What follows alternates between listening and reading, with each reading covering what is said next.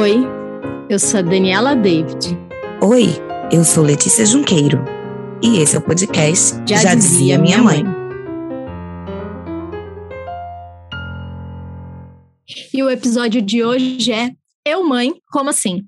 Esse é um podcast de causos, dificuldades e maravilhas da maternidade, isso a gente já sabe. Mas Lê, conta pra gente como que você decidiu ou você sempre sonhou em ser mãe? Como que foi que a maternidade surgiu para você?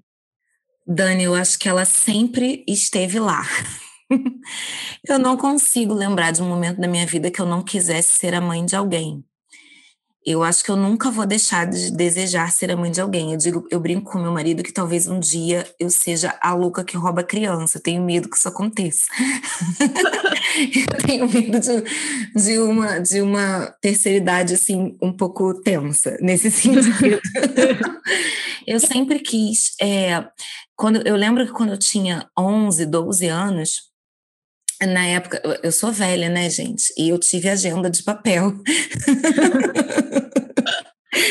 e eu lembro que as meninas da escola cortavam fotos de, de artistas e cantores da revista para colar na agenda. Eu tenho a minha agenda de 11 anos de idade. A minha agenda tem recortes de jornal dizendo é, lista de, do que, de documentos para adoção. Nossa! E... e reportagens explicando como você deve fazer para adotar uma criança. Então eu acho realmente que, que sempre esteve lá esse desejo, sabe? E você? Nossa, que legal. Sempre quis? Não, muito pelo contrário. Eu nunca quis. É, eu lembro que desde criança eu sempre quis ser aquela mulher independente, tipo a Sarah Jessica Parker no Sex and the City. Olha a referência. Né, que, é, que, que viajam, é isso entrega um pouco a idade, né? Não é qualquer mulher independente, tá? É muito específica a sua independência. e, e assim, é, eu queria conhecer um mundo. Eu lembro que desde sempre eu queria dirigir. É, então eram coisas assim, muito de ser independente fora de casa, porque eu sempre achava que é, cuidar de filho, sabe, aquilo tipo, ah, eu vou ter que parar minha vida para cuidar do filho. Muitas vezes, ah, porque eu não realizei grandes sonhos porque eu tive filhos, sabe? O filho me deve, ele tem que dar valor para a mãe que tem, porque então assim, era uma coisa que minha mãe às vezes falava e eu via a mãe de outras pessoas falando, e eu falava assim, eu não pedi para nascer, eu não não devo uma coisa que eu, sabe, não comprei. Claro.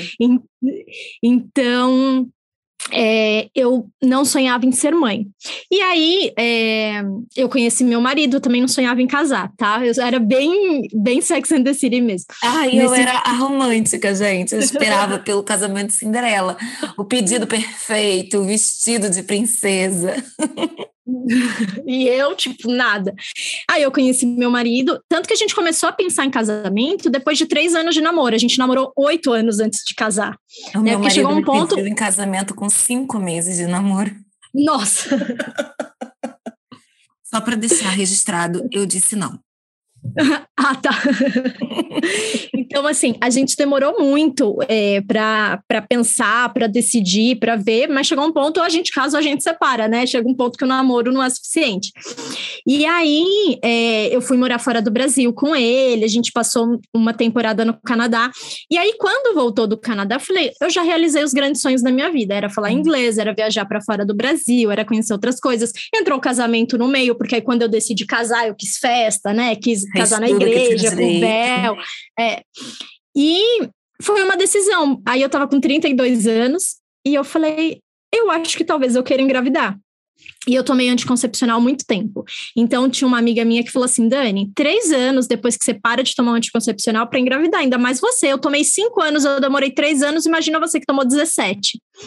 E aí eu falei, tá bom, então eu vou parar porque eu quero ter opção. E se eu não engravidar até 35 anos, não quero engravidar mais com oito meses que eu tinha parado de tomar um anticoncepcional, eu engravidei. Então, Nossa. assim, foi uma decisão. E meu marido ainda não tinha certeza se ele queria ser pai. Ele sabia que eu tinha parado anticoncepcional. Ele falou: ah, mas a gente tem tempo para pensar na ideia, né? Porque a gente achou que ia demorar mais. E, enfim, quando descobrimos, foi uma alegria, sabe? Primeiro um choque, né? Que se fala, vou ser mãe, tem um bebê dentro de mim, o que eu vou fazer? Quem sou eu para educar uma criança? Desse jeito.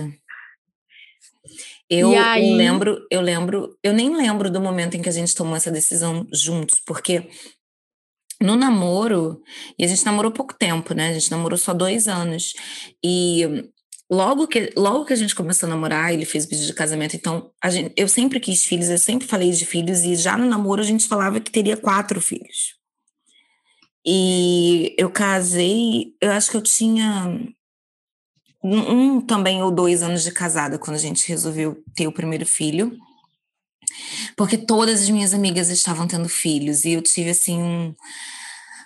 Eu, fiquei, eu, eu comecei a ter uma, um sentimento ruim pelas outras grávidas. Cada vez que alguém me contava que estava grávida, ao invés de ficar feliz, eu tinha uma invejinha, sabe? Tipo, por que não eu? Eu estava muito ansiosa para ser mãe e e eu engravidei bem, bem rápido também, porque eu, fiquei, eu também tomei anticoncepcional bastante tempo. E eu tinha essa ilusão que você tinha, de que ia demorar. Eu parei de tomar anticoncepcional em fevereiro. Eu, eu tive um alarme falso em maio. E em junho eu descobri que estava grávida. Foi Nossa, bem, bem rápido. Foi bem rápido. E eu descobri no dia dos namorados. E assim, sabe aquela história que a criança empata samba? Meu filho já empatou samba no primeiro dia em que ele existiu nas nossas vidas. eu planejei juntar de namorados, comprei uma camisola de namorados, fiz toda aquele, aquela firula, né? Só que eu descobri naquele dia que eu tava grávida. Então, o jantar de namorados virou um jantar de contar que vai ter um filho. Você chora, se emociona, não tem nada de sexy nisso. é um tanto quanto até assustador. Nossa, nem fala. Você sabe que eu, eu, eu tava acordando de madrugada comendo muito. Eu falava sempre, Cristina, nossa, tô acordando de madrugada morrendo de fome. Só que no Canadá eu também acordava de madrugada morrendo de fome. Aí ele falou, só que no Canadá a gente não comia tão bem que nem a gente come no Brasil, né? Porque lá a gente tava quase vendendo o almoço para comer a janta. E aqui não. E aí eu começava todo dia, depois do almoço, eu tinha tipo uma azia, né? Uma gastrite. Aí ele falou assim. Aí eu fui no médico, eu tava com infecção de garganta, tomei bezetacil e tal. E a, e não parava, eu continuava tendo um monte de coisa. Ele falou: Você tá grávida? Eu falei: Eu não tô grávida. Ele falou: Você tá grávida, não é possível, você tá grávida, não é normal isso que você tá tendo. Eu falei: Tá bom, então eu vou fazer o exame. E assim, eu tinha certeza que eu ia fazer o exame esfregar na cara dele que tava errado. negativo, perfeito. Era negativo.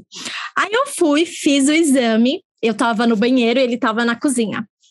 Aí eu cheguei, com, aí deu positivo. Eu fiquei olhando aquilo, eu falei, não. Eu cheguei para ele, eu falei, olha, a gente vai ter que ir no, no, hospital. Ele falou, por quê? Eu falei, porque eu fiz o exame, só que eu acho que tá errado. Ele falou, por que você acha que tá errado? Eu falei, porque deu positivo.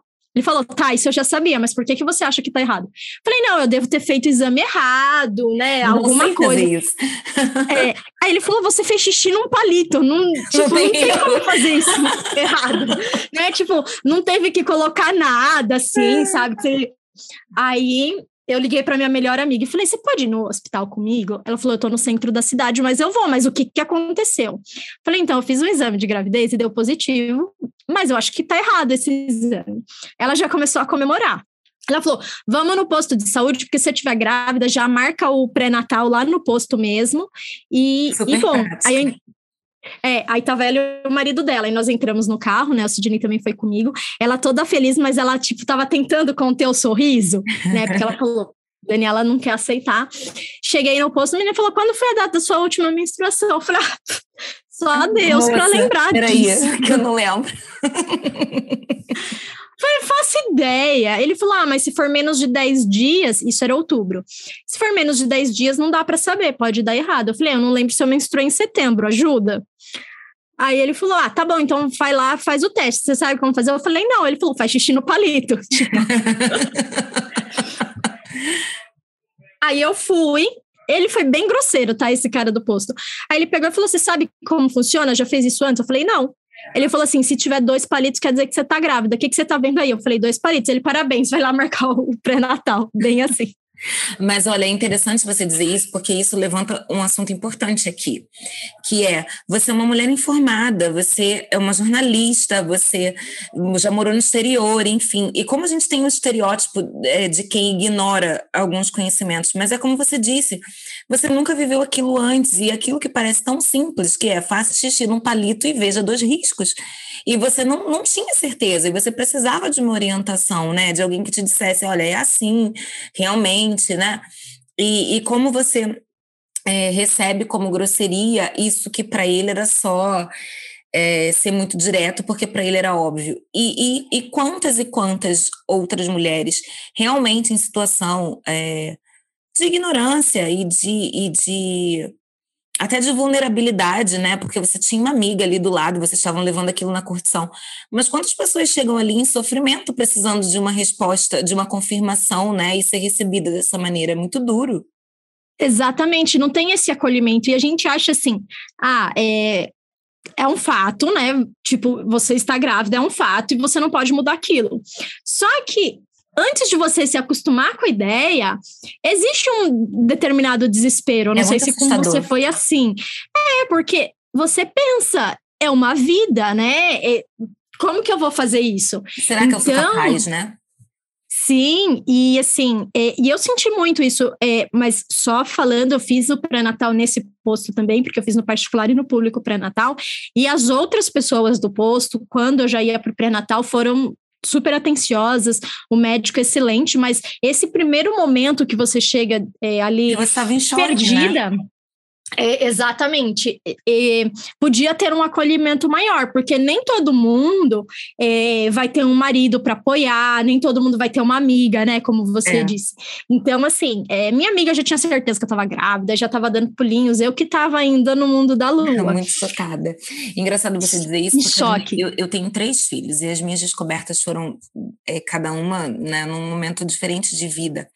E essa questão mesmo da vulnerabilidade, ela não tem a ver com você ter ter um, um parceiro ou com você ter situação, uma boa situação financeira, né? É, é, se sentir vulnerável, assustada, chocada nesse momento tem a ver com muitas outras coisas, como você disse, para você porque era um choque porque não era o que você esperava, não era o que você queria, você não, não queria, de uma certa forma, acreditar naquilo, né?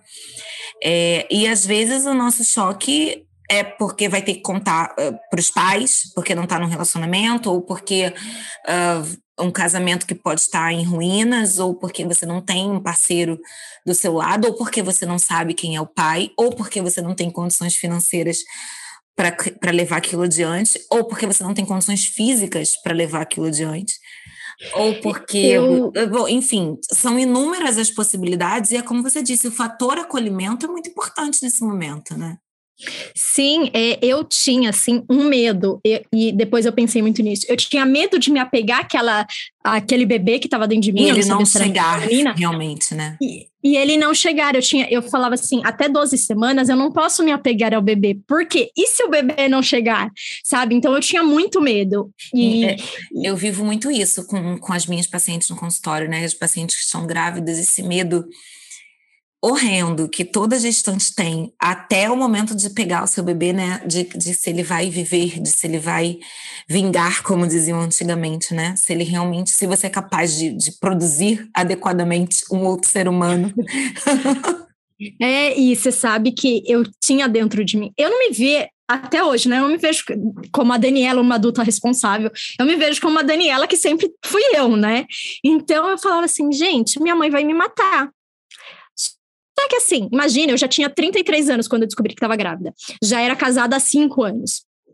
É, então, é, não fazia sentido esse meu medo, mas é, eu, pois é. Eu, eu, tinha na minha cabeça, nossa, mas as pessoas vão falar que eu sou louca, como se eu tivesse engravidado com 15 anos, sabe? E, e, e esse medo, quando eu falei pro meu marido, ele falou assim: eu acho que não faz o menor sentido. Tanto que na minha família teve uma vez que teve um churrasco e minha tia falou assim: Dani, filha. Eu falei: Ah, tia, não quero. Ela falou assim: Mas você tá se prevenindo? Aí minhas primas viraram e falaram: Daniela já tá até passando da hora de ter filho, né? Não, não, se prevenir ou não, já, já tá, o tempo tá correndo. Mas na minha cabeça tinha um pouco isso de, de tipo, nossa, o que, que os outros vão pensar? E, e os outros eu, tipo, digo minha mãe, minha uhum. madrinha, sabe? Pessoas. Por que você e pensava isso? Por que você pensava isso? Porque filho é uma mostra para o mundo de que você está fazendo sexo. Por isso que você pensa, o que minha mãe vai pensar? Como, é, se não, tinha... como, se sua mãe não soubesse que você está casada há cinco anos e provavelmente você está fazendo sexo com seu marido há cinco anos. Ou né? mais. então, é, eu tinha isso. E aí, quando eu contei para minha mãe, minha mãe, parabéns, tá bom. Tipo, ela falou: o que, que você quer que eu fale? Eu falei, não sei. Mas é assustador, né? Porque é, é muito cultural, muito da nossa educação mesmo. Dar essa notícia para os pais é como chegar na cara deles que a gente tem um relacionamento sexual e a gente fica um pouco tensa para fazer isso, né?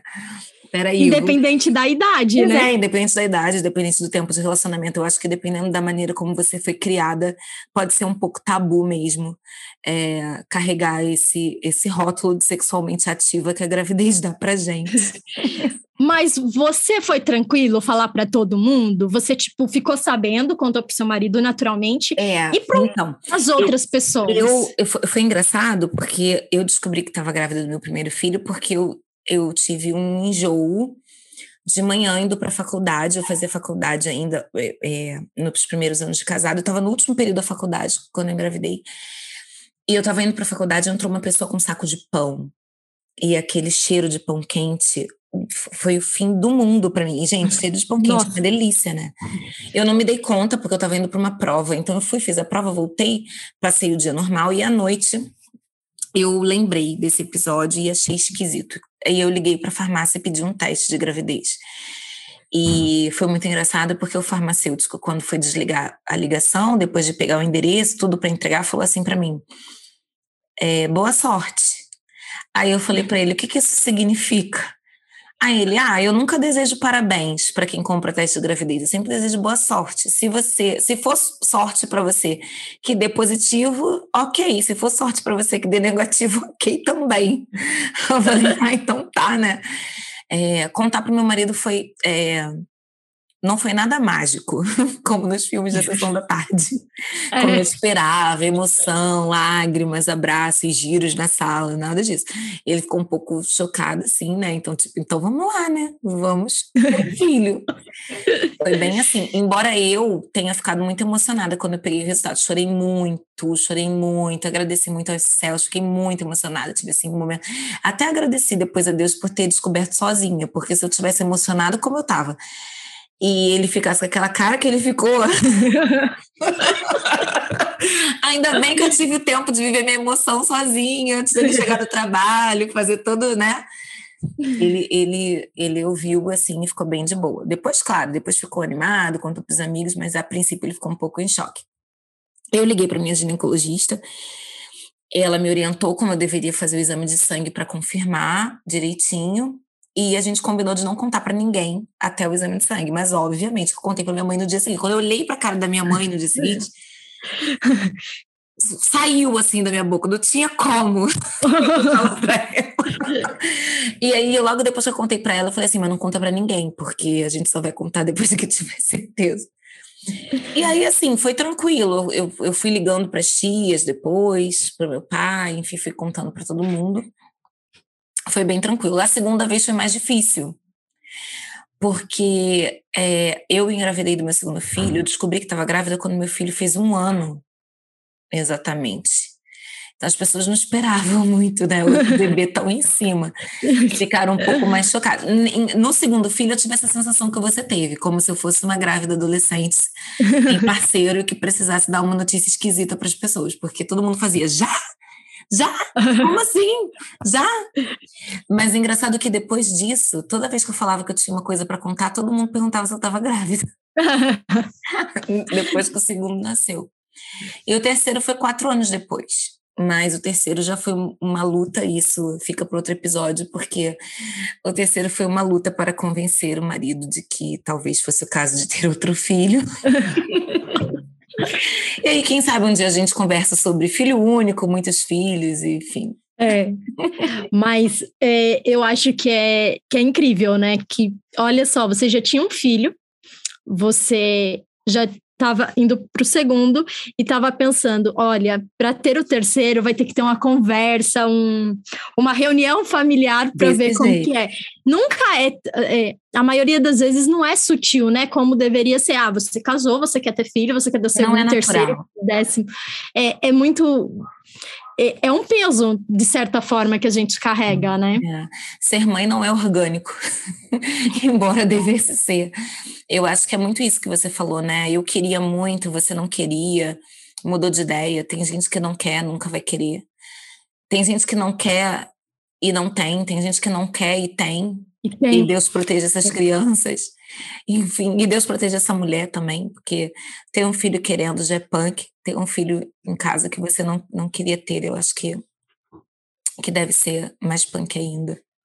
Mas Com é aquilo, certeza. eu acho que independente da, independente da maneira como a gente chega nesse momento, e independente de quantos filhos você tem, eu acho que todos eles, todos três, quando eu peguei no colo pela primeira vez e olhei pelo rostinho, assim, olhei para o rostinho, foi exatamente essa sensação. Eu, mãe, como assim?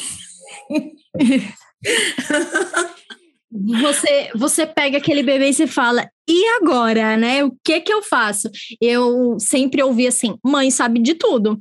Então, o que que eu imaginava, mesmo grávida? Que, sei lá, na maternidade eu ia ganhar uma chave para um mundo mágico e eu ia ter todas as respostas do mundo.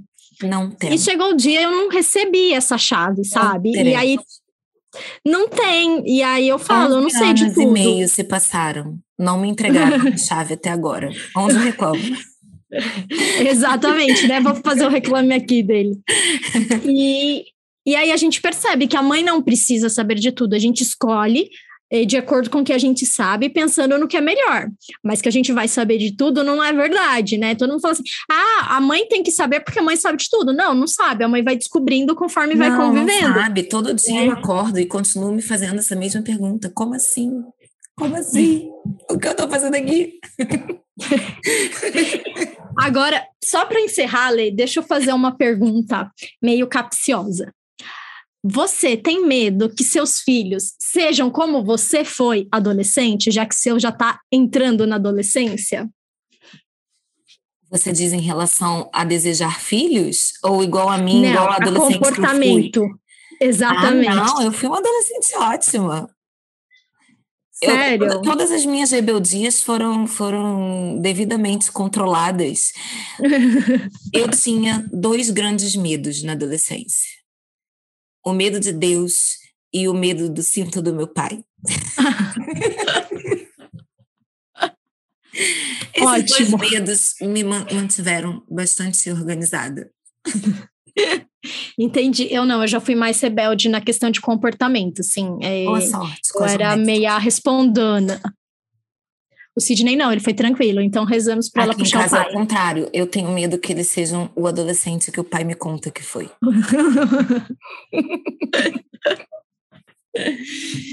ah, mas assim, o que importa é que é bom, tá, gente? Dá esse medo, dá tudo, mas fala sério, Letícia, cada dia a gente descobre uma é coisa maravilhosa dos filhos. Eu não voltaria atrás. Não voltaria Eu também atrás. não. Nunca voltaria atrás. E esse foi o episódio Eu, Mãe, Como Assim? Um bate-papo entre duas amigas. Uma que sempre sonhou em ser mãe, outra que decidiu ser mãe depois dos 30, mas que as duas adoram falar sobre esse tema. E você que está ouvindo, queria ser mãe? Não queria? Conta pra gente como que foi a maternidade para você. Continue ouvindo os outros episódios do podcast Já Dizia Minha Mãe.